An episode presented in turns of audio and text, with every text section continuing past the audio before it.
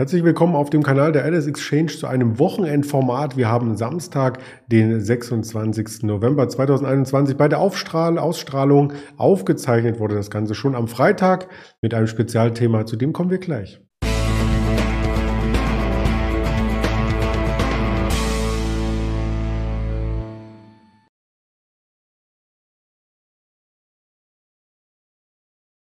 Eine turbulente Woche liegt hinter uns. Wir schauen auf die Woche, auf die Veränderungen bei Indizes und Rohstoffen, um auch auf die Gründe einzugehen und natürlich mit einem Händler darüber zu diskutieren. Zuvor das Kernthema hier klar strukturiert. Wir sprechen über ein Autospezial, über die größten Automobilwerte der Welt, über Chancen, vielleicht auch Risiken und wie sich das Ganze in Zukunft skizzieren könnte. Ja, und wie gesagt, am 26.11. wird ausgestrahlt, am 25.11. schon entsprechend aufgezeichnet. Also die Kurse, die man hier sieht, sie blinken auch noch wild, äh, sind Momentaufnahmen vom Freitagnachmittag 16 Uhr ungefähr. Und da ist alles rot. Und so dürften wir auch ins Wochenende hinein ähm, starten. Der IBEX, der hat es gerade so geschafft, noch mit einem Wochenplus davon zu kommen. Und die Nasdaq und der Dow Jones auch mit einem leichten Minus nur, wobei am Donnerstag Feiertag war, der Thanksgiving. Also da war kein Handel an den Kassabörsen, nur die Futures hatten auf bis 19 Uhr, da war auch alles noch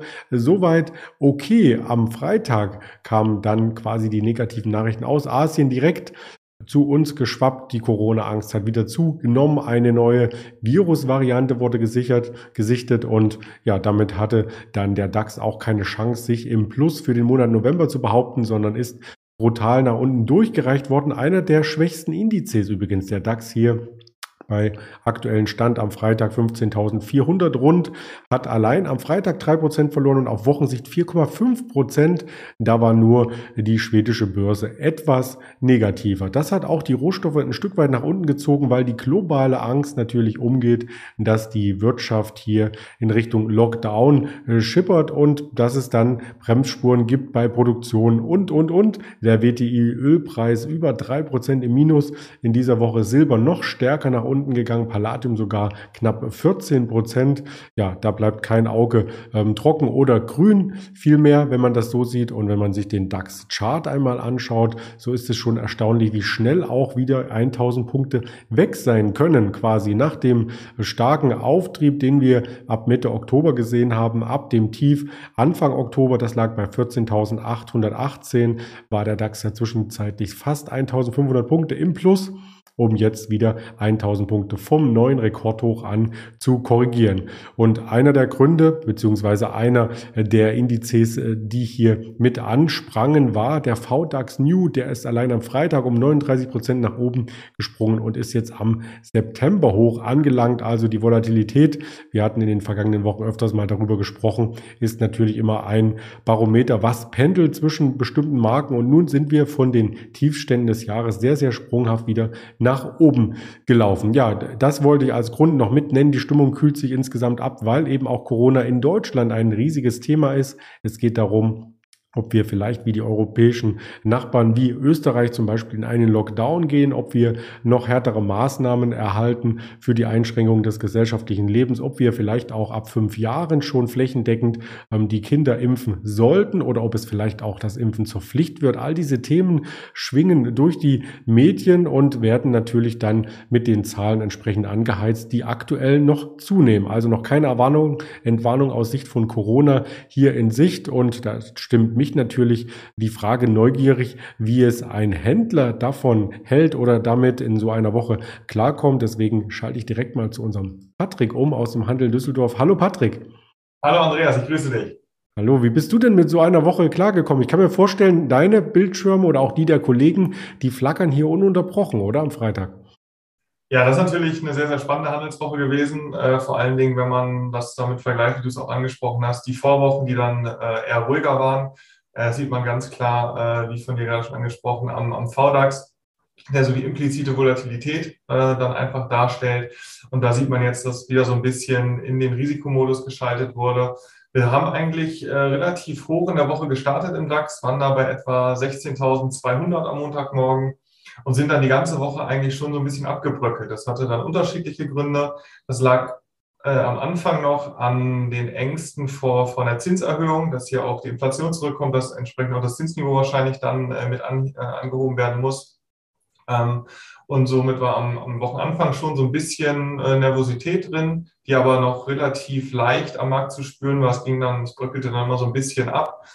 Und äh, heute Morgen kam dann eben äh, die Nachricht, dass dort im Süden Afrikas eine neue Corona-Variante entdeckt wurde, die dann eben zum Vergleich, die Delta-Variante hat, glaube ich, zwei Mutationen, zwei oder drei.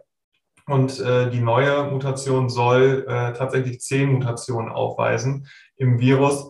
Und äh, dort hat man jetzt die Befürchtung, dass die, die Wirkstoffe, äh, die, die Impfstoffe nicht mehr wirken äh, und allgemein, dass hier eben die Pandemie nochmal deutlich härter zurückschlägt und man keine Maßnahmen hat, die ja eben so ein bisschen für Auftrieb gesorgt haben. Wenn man sich auch BioNTech anschaut, man sich die anderen äh, Impfstoffhersteller anschaut, die erfolgreich waren in ihren Testphasen, vielleicht sogar schon zugelassen sind, ähm, das hat auch die Märkte gestützt. Ähm, man sieht ja auch die Effekte. Also gerade in Deutschland ist die Impfquote ja relativ gering, aber im europäischen Ausland beispielsweise ähm, sieht man, dass die, dass die Impfungen wirken ähm, und dass man hier eben eigentlich eine gute Grundlage hatte, die jetzt zunichte gemacht wurde. Und somit haben wir heute gesehen, äh, dass der Markt wirklich komplett in die Knie gegangen ist.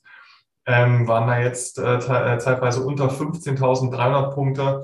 Und äh, das impliziert dann natürlich auch, Charttechnik äh, ist ja immer eher an die Trendfolge angelehnt. Und das impliziert jetzt natürlich auch, dass hier viele Indikationen wieder ähm, sich negativ schalten haben wir den äh, MACD, einen Trendfolgeindikator, äh, der auf Tagesbasis wieder deutlich negativ tendiert.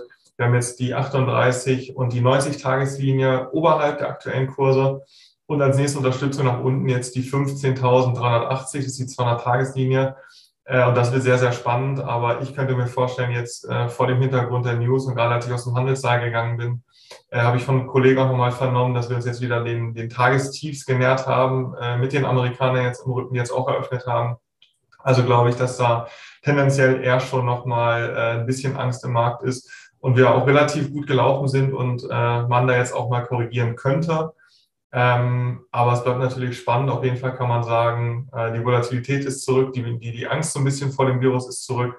Ähm, die Unsicherheit ist zurück und ähm, da wird man sehen, wie jetzt dann vor allem nach dem Wochenende auch die Nachrichtenlage ausgewertet wird und dann sich im Markt widerspiegelt. Ja, einige Branchen, die sich gar nicht so gut erholt hatten, sind auch unter Druck. Also die hatten nicht die Chance, äh, die Anleger dort Gewinne mitzunehmen. Zum Beispiel die Lufthansa heute zweistellig im Minus und auch die Reisebranche sehr, sehr schwach. Aber lass uns auf dem Boden bleiben, auf dem Boden der Tatsachen und in die Zukunft schauen mit dem Spezialthema, was wir uns ausgesucht haben. Und das ist nicht etwa ein Foto, was für ein Bußgeld herhalten sollte, weil der Fahrer hier das Smartphone bedient, sondern das könnte auch autonomes Fahren sein. Das ist nur ein Thema, was in Zukunft beschäftigt. Es gibt Prognosen zum Automobilmarkt, der weiter steigend ist. Und das ist auch der Einstieg für unser heutiges Spezialthema. Genau, richtig. Also wir widmen uns heute mal den, den größten Autobauern nach Marktkapitalisierung. Das ist auch wichtig. Gibt es ja verschiedene Kennzahlen. Nach Umsatz äh, sind das nochmal andere, auch eher traditionelle äh, Autokonzerne. Aber jetzt nach Marktkapitalisierung, was ist ein Unternehmen an der Börse wert? Da sind es eben äh, viele neue äh, Gesichter auch, äh, die dann in den Top 10 und äh, Top 20 äh, dann zu finden sind. Und äh, ja, man sieht auch, dieser Trend ist ganz klar in Richtung EV, also Electronic Vehicle, was einfach E-Autos sind. Und da haben wir jetzt mal repräsentativ ähm, den US-Markt als, als Forecast, als Prognose mitgebracht. Da sieht man relativ deutlich, dass wir äh, in 2021 etwa 500.000, etwas mehr äh, Autoverkäufe von Elektrofahrzeugen eben hier verbuchen können.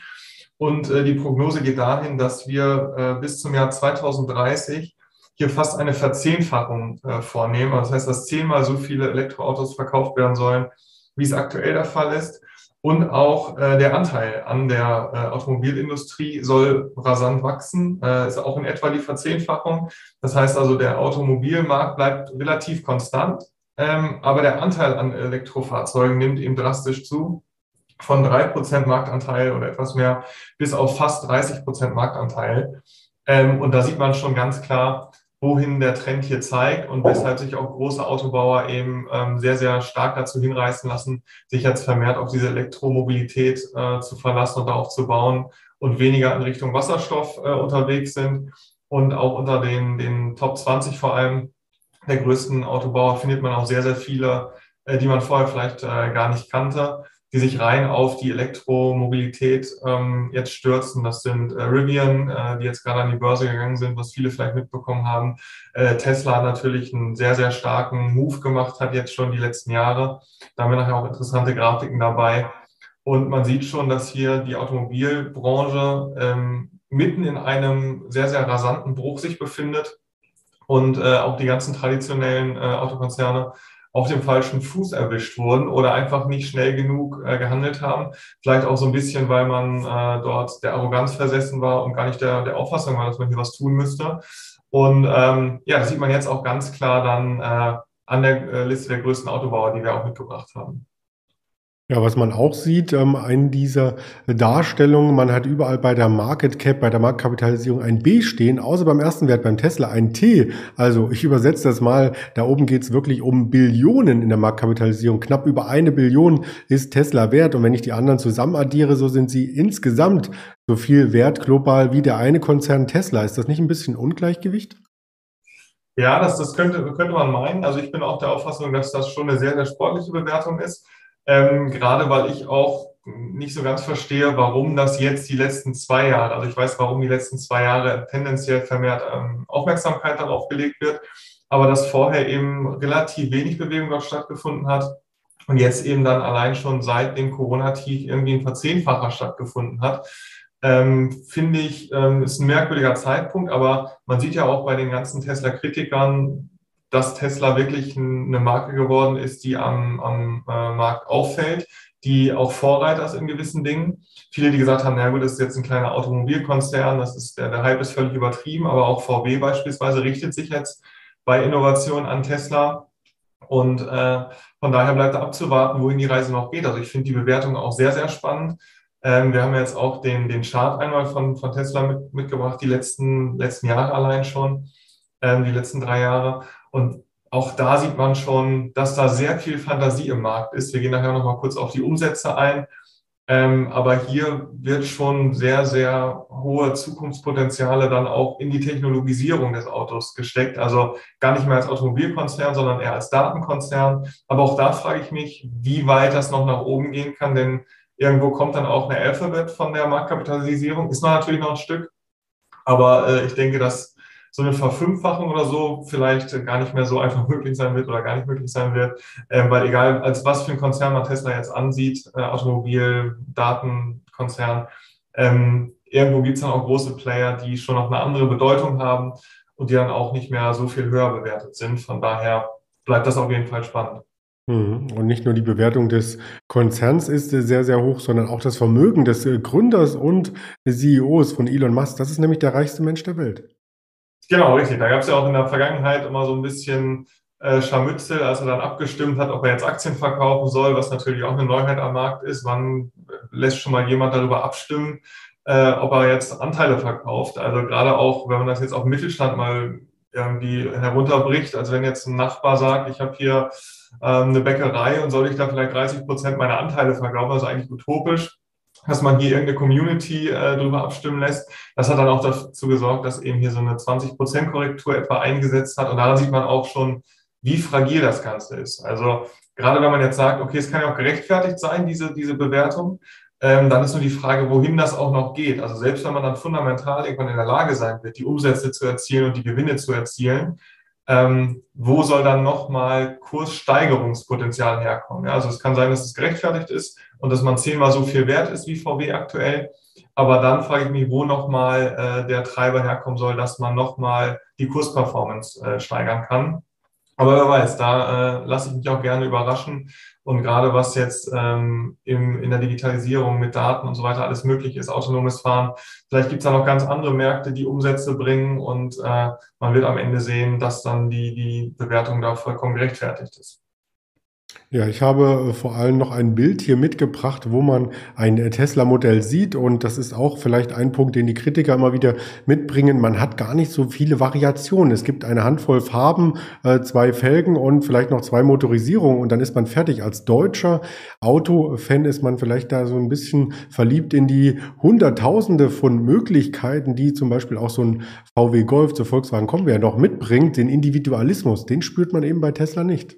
Nee, das ist vollkommen richtig. Äh, trotzdem muss man dazu sagen, das habe ich auch nochmal hier, hier ausgedruckt, ähm, sieht man, dass Tesla eine weltweite Marktanteil von 25 Prozent auf dem Elektrofahrzeugmarkt äh, hat. Also das ist schon, schon eine Hausnummer. Äh, 25 Prozent, so ein Viertel des gesamten Marktes quasi zu bedienen. Ähm, aber auch, ich kenne auch Experten aus der Branche, die auch gesagt haben, so die Verarbeitung ist nicht besonders gut ähm, von Tesla. Es ist wirklich einfach nur so die, die, die Marke, dass man hier äh, eben als, als Käufer dann sagt, ich habe einen Tesla, ich habe einen Marktführer, ich habe einen Technologieführer, was ja auch sehr, sehr smart ist. Aber eben die Verarbeitung, äh, habe ich von vielen gehört, kann mit den deutschen Modellen nicht mithalten. Und ähm, vielleicht, wenn man da den, auf den Zug aufspringt als deutscher Automobilkonzern und mit einer guten Verarbeitung das, die gleiche Technologie bieten kann, vielleicht kommt dann auch nochmal Bewegung in, in die Marktanteile und da gibt es nochmal äh, Umwürfe. Das kann natürlich durchaus sein. Das wäre auch noch eine spannende Sache. Ja, äh, wir haben nicht nur Tesla mit in der Betrachtung, sondern wir arbeiten uns so ein bisschen top-down nach unten und haben als zweites einen Giganten aus Japan, Toyota. Und bei Toyota fällt mir immer der Toyota Corolla ein, den es ja schon seit den 90er Jahren gibt. Und ich glaube, das ist eines der meistverkauftesten Modelle, die es überhaupt auf der Welt gibt. Und er geht sogar nächstes Jahr mit einer neuen Auffrischung an den Start.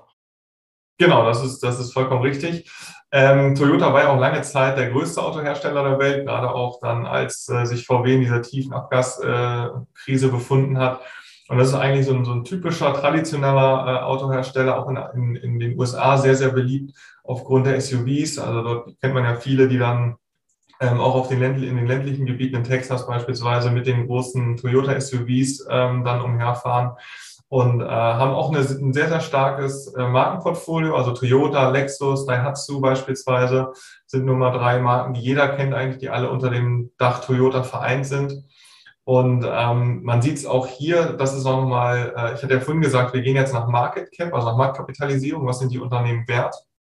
Äh, nach Umsatz sind immer noch VW und Toyota die größten äh, Automobilkonzerne der Welt. Beide in etwa gleich viel Umsatz, 250 Milliarden US-Dollar. Ähm, das ist auch das, was Toyota ähm, dann an Umsatz äh, aktuell im Jahr macht. Äh, und macht 30 Milliarden Dollar etwa Gewinn nach Steuern. Das ist so viel, wie Tesla überhaupt nur Umsatz hat. Äh, von daher sieht man da auch die Größendimensionen, in denen man sich da befindet. Und nichtsdestotrotz ist Tesla dann noch ein Vielfaches dessen wert, was Toyota wert ist. Also von daher, ähm, ja, Toyota, glaube ich, wird auch auf, auf kurze Zeit oder auch auf mittelfristige Zeit nicht, nicht wegzudenken sein. Vielleicht wird man sich auch nochmal neu erfinden, wird auch nochmal im Elektromarkt angreifen.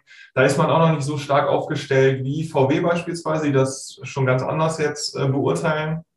Ähm, und äh, ja, das wird auf jeden Fall spannend, wie, wohin da die Entwicklung geht. Ähm, weil wenn ich jetzt auch beispielsweise mit Tesla ähm, gerade angesprochen habe, dass die 25 Prozent Marktanteil bei den Elektrofahrzeugen haben, dann ist ähm, Toyota beispielsweise nicht mal in den Top 5. Also erstes Tesla, zweite ist SAIC, wer die kennt. Äh, Volkswagen ist dann auf drei, äh, BYD auf vier und äh, Stellantis auf fünf und Toyota ist da gar nicht vertreten. Also den äh, Elektromarkt, den hat man noch nicht so für sich entdeckt, trotzdem eben was Umsatz angeht und irgendwo erzielt man trotzdem die Umsätze. Ähm, ein sehr, sehr großer Player nach wie vor. Ja, nichts ist unmöglich. Toyota waren ja damals die äh, Affen in der Werbung, die das von den Bäumen gezwitschert haben. 50 Millionen Corollas wurden verkauft. Also so viel wie von keinem anderen Modell. Auf Platz drei ist übrigens der Golf mit 36 Millionen. Danach kommt auch schon der VW Passat. Also viel von VW. Dann noch einer aus Japan, der Honda Civic. Dann wieder ein VW, VW Käfer und so weiter. Also so geht's ähm, quasi durch die Liste durch. Wir wollen aber auch den Kurs uns natürlich mit anschauen von Toyota. Der ist nicht ganz so rasant gestiegen wie von Tesla, aber der kann sich dennoch auf die letzten drei Jahre sehen lassen. Genau, ist auch ein sehr, sehr ordentliches Plus, wenn man hier sieht, äh, auch anders vielleicht als noch ähm, die, die deutschen Automobilkonzerne. Ähm, weil man hier eben, wie auch schon gesagt habe, nicht dieses Problem des Abgasskandals hatte, sondern man konnte sich hier als traditionelles Unternehmen dann trotzdem weiterentwickeln, konnte sich auf, äh, auf die Markenentwicklung konzentrieren äh, und wurde dann nicht belastet von anderen Problemen. Und da sieht man, dass man aktuell jetzt schon bei, bei 16 Euro steht.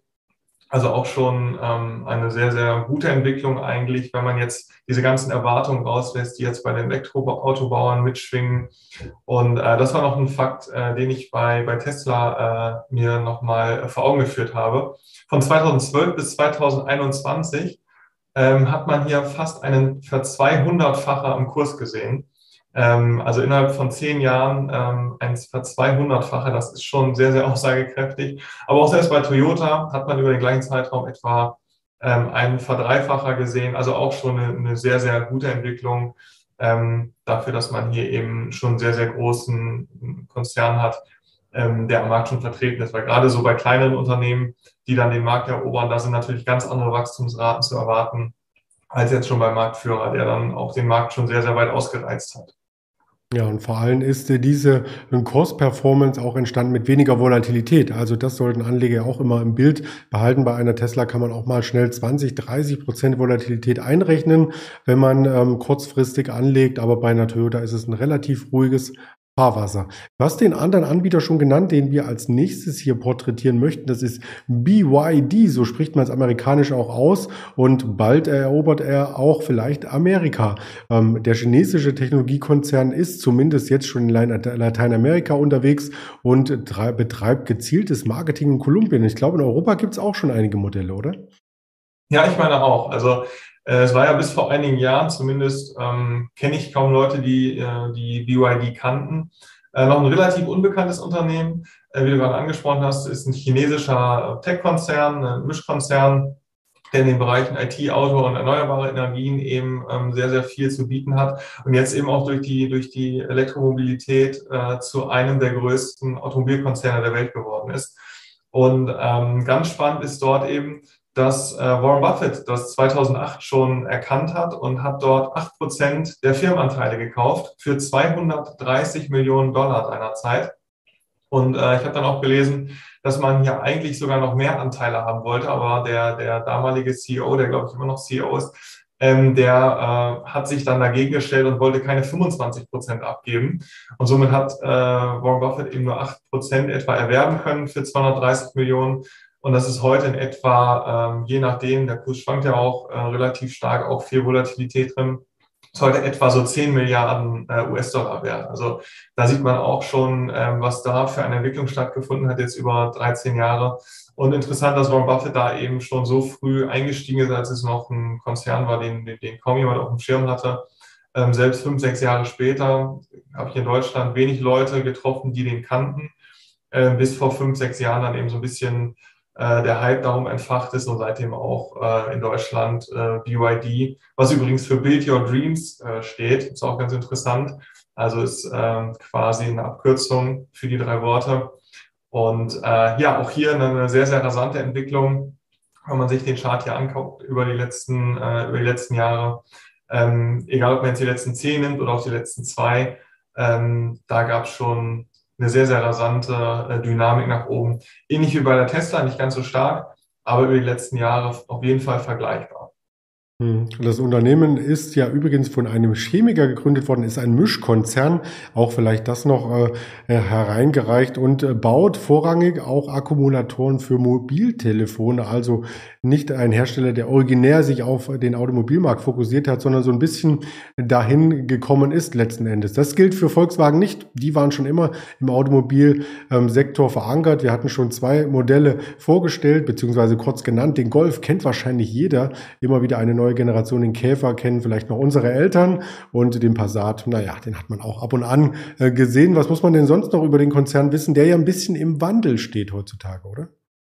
Ja, genau, das stimmt. Also das ist ähm, ja auch dann äh, Dr. Herbert Dies geschuldet, das ist der Vorstandsvorsitzende, der ganz früh schon dann gesagt hat, äh, als noch die ganzen anderen traditionellen Autohersteller auch gesagt haben, ja, wir wollen uns die Technologieoffenheit beibehalten, dann schon relativ früh, also auch viel zu spät, muss man sagen, aber dann von den traditionellen Autoherstellern einer der ersten, gesagt nee, wir werden die ganze äh, Technologieoffenheit ad acta legen uns rein auf die E-Mobilität konzentrieren und äh, seitdem einen sehr, sehr starken Wandel im Konzern herbeigeführt hat.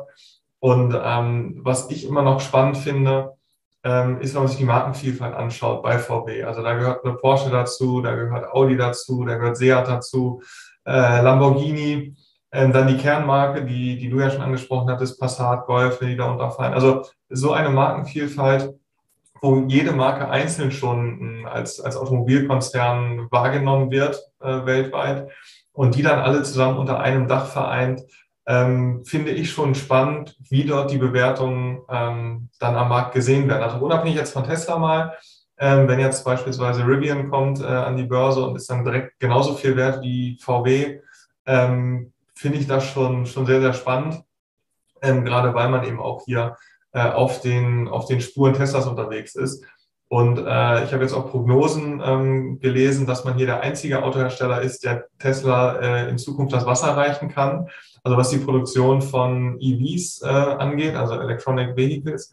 Ähm, und da soll man Tesla 2023, glaube ich, sogar einholen. Also selbst äh, wenn man noch die Verbrenner hat, die natürlich immer stärker auslaufen, aber dann hat man hier auch auf diesem Elektrofahrzeugmarkt Tesla eingeholt.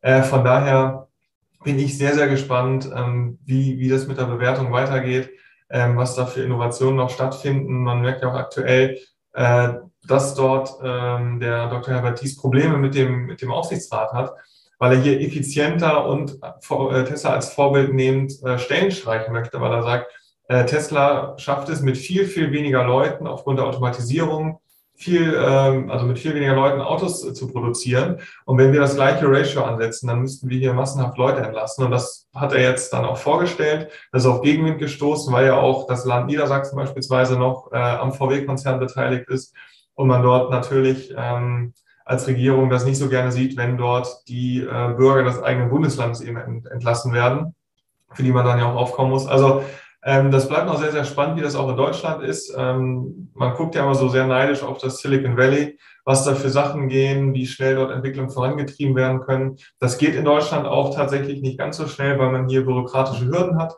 Aber ähm, nichtsdestotrotz versucht man hier alles, da den Anschluss nicht zu verlieren, ist auf einem sehr, sehr guten Weg. Also ich habe da jetzt auch gesehen, dass man äh, beispielsweise die Zulassung von Elektrofahrzeugen von Q1 bis Q3 2021 um 140 Prozent steigern konnte im Vergleich zum letzten Jahr Zeitraum äh, in 2020.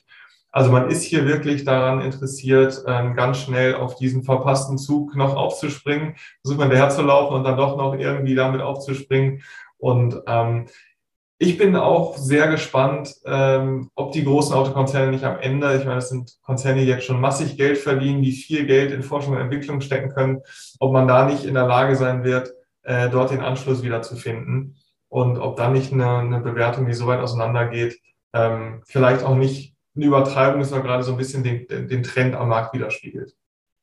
Ja, wobei äh, der Herr Dies natürlich da auch ein bisschen äh, Gegenwind bekommen hat, äh, weil er sich über diese Jobgarantien damit hinweggesetzt hätte. Denn es gibt ja, ich glaube, bis 2029 oder 2030 sogar Jobgarantien vom Betriebsrat. Und damit hat der Betriebsrat ihm dann am Ende das Vertrauen entzogen. Also vielleicht doch ein Eigentor von ihm gewesen, oder?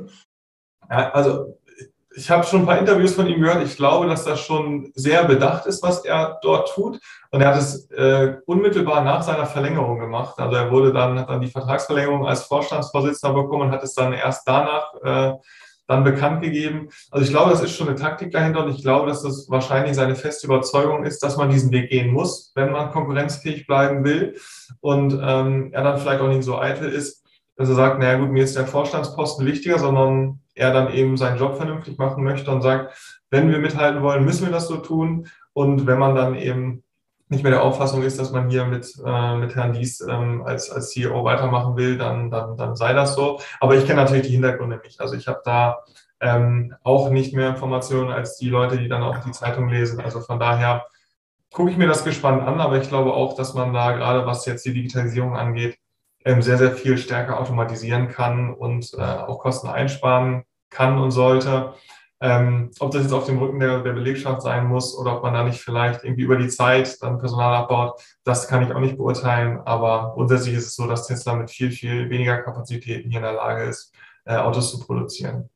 Das stimmt. Was vielleicht auch noch eine Rolle spielt, ähm, man kann sich eben über gewisse Auflagen nicht so einfach hinwegsetzen. Und da ist ja dies natürlich in einem großen Konzern gefangen. Und bei Tesla ist Elon Musk als Gründer und Chef da ja mehrheitlich äh, selbst entscheidend, würde ich mal so sagen. Und das hat er auch getan. Die neuesten Schlagzeilen dieser Woche waren zum Beispiel, dass er die EU-Förderung gar nicht annimmt für das Werk in Grünheide, weil er befürchtet damit, dass damit so starke Auflagen verbunden sind, ähm, die ihn einfach in seinem Geschäftsbestreben geiseln. Das ist natürlich auch eine Headline, wenn man sagt, ich verzichte mal auf eine Milliarde und mehr an Fördergeldern. Ich mache selbst und dafür kann ich auch äh, tun und lassen, was ich möchte. Hm. Gut, aber auch im Verhältnis dazu eine Milliarde, ähm, du hast es von angesprochen, dass das jetzt eine Billion wert ist. Äh, da kann man natürlich auch über Kapitalerhöhungen reden, wenn es dann sein müsste, um diese eine Milliarde äh, irgendwie zu generieren.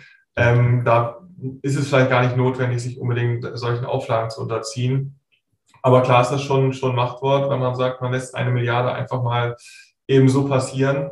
Ähm, aber ich glaube, die Unabhängigkeit ist schon sehr, sehr wichtig. Also da kann man ja auch über, über das Vorgehen dann streiten. Ähm, dort hat man ja auch schon angefangen zu bauen in Berlin ohne Baugenehmigung und hat gewisse Dinge schon, schon vorweggegriffen, wo man dann auch gemerkt hat, dass der Starter eben sehr, sehr kulant war.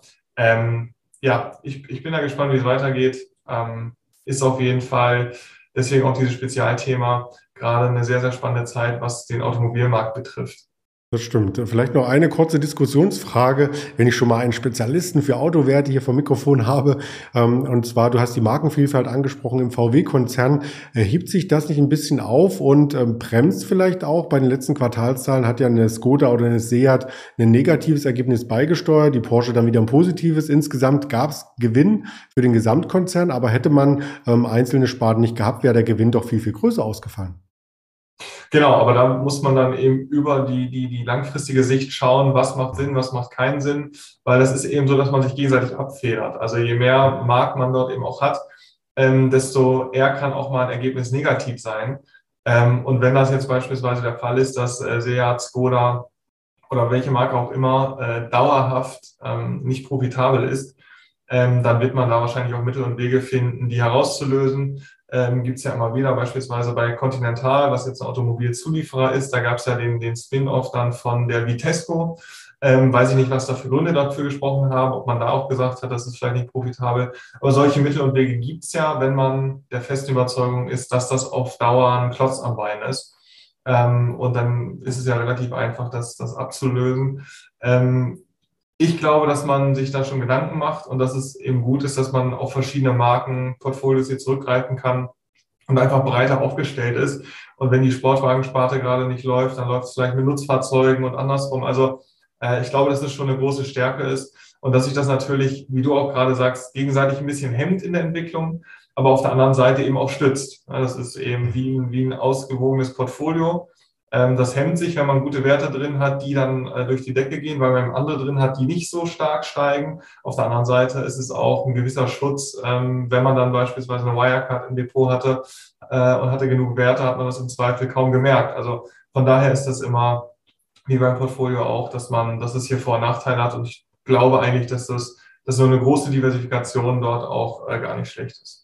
Stimmt, sehr gute Antwort und lass uns noch den Chart anschauen von Volkswagen. Der ist nämlich im Gegensatz zu den anderen drei gezeigten Unternehmen nicht durch die Decke gegangen in den letzten Monaten, sondern hat eher den Rückzug angetreten in diesem Jahr, jetzt auch auf der Schwelle zu plus minus null in der Jahresperformance, heute nochmal ordentlich unter Druck. Also das sieht insgesamt äh, mit unserer neuen Regierung vielleicht auch zusammenhängend gar nicht mehr so gut aus. Genau, richtig. Also wir haben äh, nach Corona hier, äh, nach dem Tief eigentlich eine relativ rasante Erholung gesehen auch, ähm, die, die sehr erfreulich war, sind da zu, zu neuen lokalen Hochs dann gelaufen. Ähm, aber dann gab es dann wieder den Knick und man ist jetzt hier schon wieder ähm, auf dem Weg nach unten und zwar äh, in einem relativ starken Trend. Also es ist jetzt nicht auch, dass man sagt, na gut, das ist jetzt mal eine kleine Korrektur von der Rallye, sondern das ist schon wirklich, wenn man das im Chartbild anschaut, eher wie so eine Trendumkehr. Ähm, ob das jetzt mit der neuen Regierung zusammenhängt, ähm, die FDP soll ja wohl äh, mit äh, Herrn Wissing dort das Verkehrsministerium stellen, hat sich strikt gegen Tempolimits beispielsweise ausgestellt, äh, ausges ähm, hat sich gegen Tempolimits ausgesprochen. So, jetzt habe ich vielen Dank. Ähm, genau, deswegen glaube ich einfach, dass es vielleicht gar nicht so viel damit zu tun hat, weil man sich ja auch auf die Elektromobilität eingestellt hat und sich dem komplett verschrieben hat. Und ähm, mit, der, mit der Grünen Partei jetzt auch in der Bundesregierung, glaube ich, soll da auch der Weg dann hingehen, was dann eher nochmal förderlich wird. Also ähm, es kann natürlich sein, dass einige Investoren das irgendwie lieber gesehen hätten, wenn, wenn Schwarz-Gelb gewonnen hätte oder wenn die CDU die Führung übernommen hätte, in welcher Koalition auch immer, äh, und dass die Entwicklung anders ausgesehen hätte. Ähm, aber ich könnte mir auch vorstellen, dass es andere Gründe hat, ähm, weshalb jetzt hier äh, gerade beim VW-Konzern auch so ein, so ein rasanter Einbruch stattgefunden hat. Da darf man auch nicht vergessen, betrifft alle, aber die, die, die Chip-Krise am Automobilmarkt herrscht nach wie vor vor. Und gerade wenn man da in Massen produziert, merkt man das natürlich eher. Also Tesla, glaube ich, wird weniger Probleme haben, die, ich sage mal, sind auch Mengen, aber die paar Chips zu bekommen, als wenn man jetzt vielleicht äh, das Zehnfache in Autos ausliefert. Also von daher kann das auch immer noch reinspielen. Aber das betrifft, wie gesagt, alle und das ist jetzt kein VW-eigenes Problem. Mhm. Ja, wir vergleichen das auch nochmal untereinander. Wir haben jetzt vier Charts gesehen und spannend ist das natürlich, alle zusammen einmal in Einklang zu bringen. Und in der ersten Grafik über drei Jahre haben wir einmal die Tesla quasi als grüne Benchmark hergenommen und ja, die dominiert natürlich die anderen ein Stück weit. Sie liegt äh, vor der BYD bei drei Jahren und vor Toyota und letzter ist tatsächlich Volkswagen. Genau, richtig. Also das, das sieht man auch ganz klar an, an den Charts, wenn man die schon nicht übereinander liegt, dass die VW dort sehr, sehr abgeschlagen ist. Ähm, und wenn man jetzt den Vergleich zieht, also je, je länger man diesen Zeitraum fasst, desto, ähm, desto deutlicher wird das auch. Ähm, ich hatte ja vorhin gesagt, die, die äh, Tesla auf Sicht von zehn Jahren 200-facher und ähm, die VW hat dort etwa, je nachdem, was man dort für Kurse nimmt, äh, etwa 50 Prozent zugenommen. Also das ist schon eine deutliche Divergenz und ähm, ja, das sieht man dann auch, wenn man die Charts übereinander legt, äh, was man hier in der Vergangenheit dann gehabt hätte. Aber auch da ist wieder, äh, die Vergangenheit ist, ist nicht immer eine gute Indikation für die Zukunft. Von daher kann sich das auch umkehren. Vielleicht geht der Trend so weiter. Ähm, aber das fand ich nur auch nochmal spannend zu sehen, wie das in der Vergangenheit eigentlich ausgesehen hat. Das stimmt. Bei zehn Jahren ist das natürlich noch äh, deutlicher zu sehen. Da fallen manche gar nicht mehr auf im Chart. Da sehe ich im Grunde genommen nur noch eine Tesla. Genau, richtig. Also das ist, deswegen ist es so, so, so beeindruckend nochmal zu sehen, ähm, wie stark die Entwicklung hier ist oder wie, wie, wie die Entwicklungen äh, divergieren. Und dass da jemand kommt, ähm, der irgendwie ursprünglich noch belächelt wurde vor gar nicht mal allzu langer Zeit und der jetzt dann das Zehnfache äh, der jeweils anderen Wert ist, ist schon sehr beeindruckend und ähm, ich bin gespannt, ob da nicht vielleicht auch ein bisschen viel Speck dran ist gerade, was nochmal korrigieren kann, oder ob es da wirklich so ist, dass Tesla, äh, was die Technologie angeht, so marktführend sein wird und andere Mittel und Wege findet, noch Geld zu verdienen über Daten oder andere Dinge, autonomes Fahren. Ähm, das ist sehr, sehr spannend, aber gerade der Automobilmarkt, glaube ich, äh, ist aktuell einer der spannendsten überhaupt. Ja, da können wir viel spekulieren, vielleicht auch in die Zukunft ganz kurz schauen. Zum Ende in dieser Schalte, die Zeit verrinnt ja wie verrückt, wenn ich mich mit dir unterhalte. Immer wieder äh, gerne, da kommt so viel ähm, Fruchtbares raus. Und ich habe hier mal so ein Bild mitgebracht als These. Was bringt die Zukunft? Man hat nämlich auch von anderen Herstellern, von anderen Mischkonzernen gehört, dass sie sich in den Automobilmarkt ähm, einmischen wollen. Also zum Beispiel eine Xiaomi möchte im Automarkt aktiv werden. Auch über das Apple Car wird immer mal wieder philosophiert. 2025 könnte es vielleicht kommen. Die ersten Prototypen beziehungsweise die ersten Fotos von potenziellen Prototypen hatte ich in dieser Woche mal in der Vormittagsschalte auf der LS Exchange Seite YouTube vorgestellt. Was denkst du denn, wo die Entwicklung hingeht?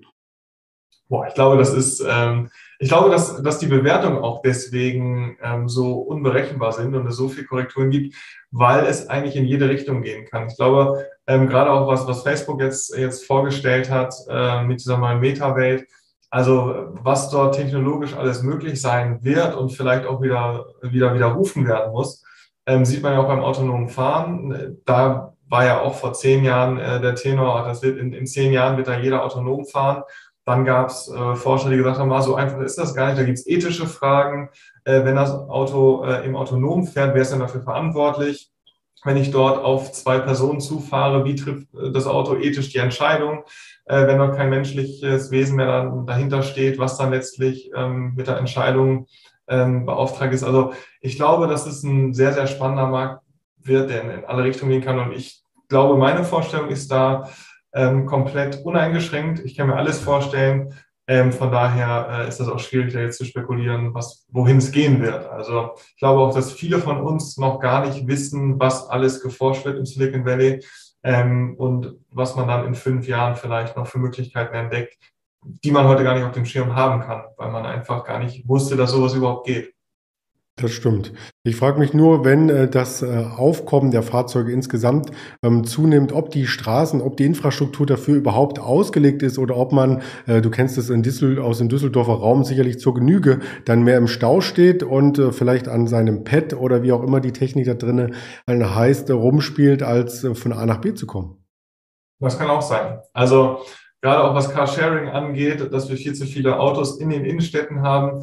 Vielleicht gibt es da Möglichkeiten, ähm, ich glaube, das wird, wird wirklich ähm, ja, viel überraschen, was da noch kommt. Äh, uns beide genauso. Also ähm, ich kann auch gar nicht mutmaßen. Also das, ich glaube, es wird, wird auf jeden Fall sehr spannend.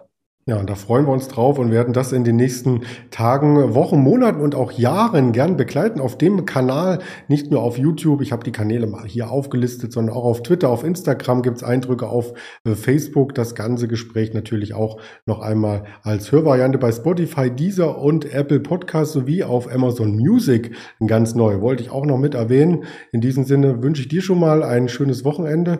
Bleib gesund. Vielen Dank für die Informationen und bis bald, Patrick.